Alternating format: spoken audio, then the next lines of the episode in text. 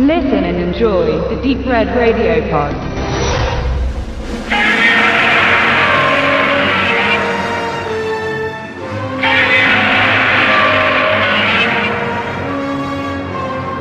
Auch Legenden finden irgendwann ein Ende. Und für Godzilla schlug vorerst die Stunde 1975, als das Toho-Studio die Kinoreihe um das radioaktive Monster abschloss. Mit 15 Filmen schließt die Showa-Staffel, die ihren Anfang 1954 nahm. Die haushohen Monster lockten seit den frühen 70ern nicht mehr so viele Zuschauer in die Kinos, was dazu führte, dass man immer mehr Experimente am Format probierte, was die Serie aber naiv bis infantil wirken ließ. Den Großteil des Publikums stellten zu der Zeit aber ohnehin eher Kinder, wohingegen die ersten Godzilla-Filme noch sehr ernst waren. 1974 sollte King Kong gegen Godzilla aber ein vergleichsweise beachtlicher Erfolg bescheinigt sein. King Kong trat hier nicht auf, der japanische und amerikanische Gigant trafen in der Showa-Staffel lediglich 1962 aufeinander. Für Wirrungen sorgt hier allein wieder die deutsche Verleihtitelfantasie. Der eigentliche Gegner war Mechagodzilla, ein Roboter-Double des geschuppten Riesen. Das kam gut an und somit sollte der Folgefilm eine direkte Fortsetzung sein, in dem die beiden wieder gegenüberstehen. So begegnen sich 1975 in Brut des Teufels erneut Godzilla und Mechagodzilla.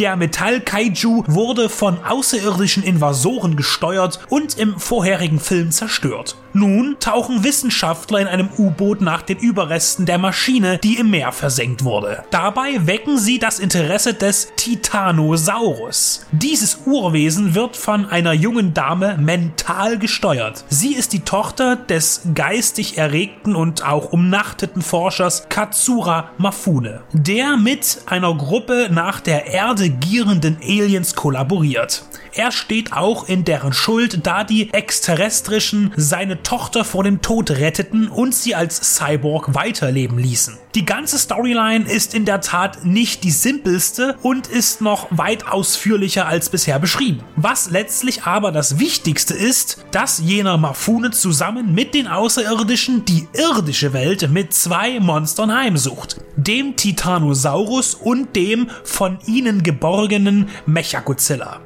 Das erste Ziel ist Tokio und der menschliche Widerstandsapparat hat nichts entgegenzusetzen. Da kommt Godzilla als Untier der Herzen allen bedrohten Menschen zu Hilfe, um für Ordnung zu sorgen. Man kann sagen, dass der Abschluss regelrecht zelebriert wurde, denn es war ein Klassentreffen der Weggefährten. Als Regisseur gewann man Ishiro Honda, der das Franchise dominierte und in der ersten Hälfte der Staffel fast ausschließlich inszenierte.